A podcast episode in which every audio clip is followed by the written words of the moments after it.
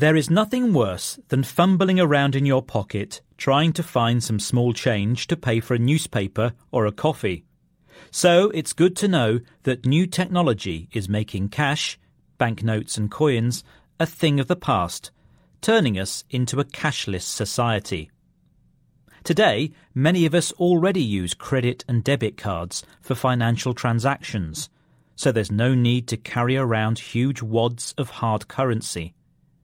And now it's possible to make contactless payments using tap and go cards, which are regular bank cards but with a built in chip and antenna.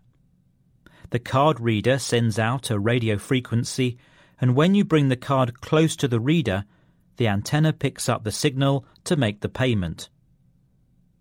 Paying this way, or spending on plastic, an informal name for a credit card, can put you at risk of fraud criminals try to steal cards or the information on them to make purchases online or in shops.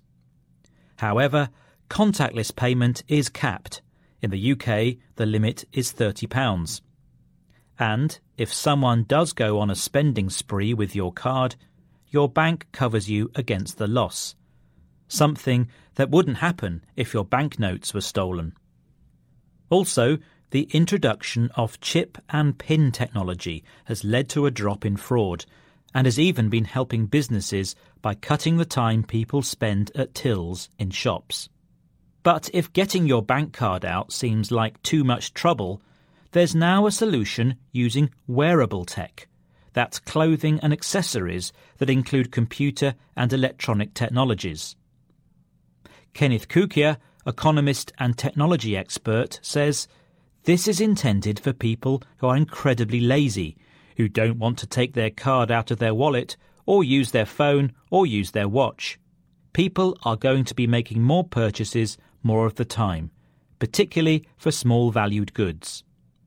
And although our mobile phones are another way of making payments, BBC reporter Kate Russell says that when this is inconvenient, you can use the FingoPay system, which reads the unique maps of veins under the surface of your finger.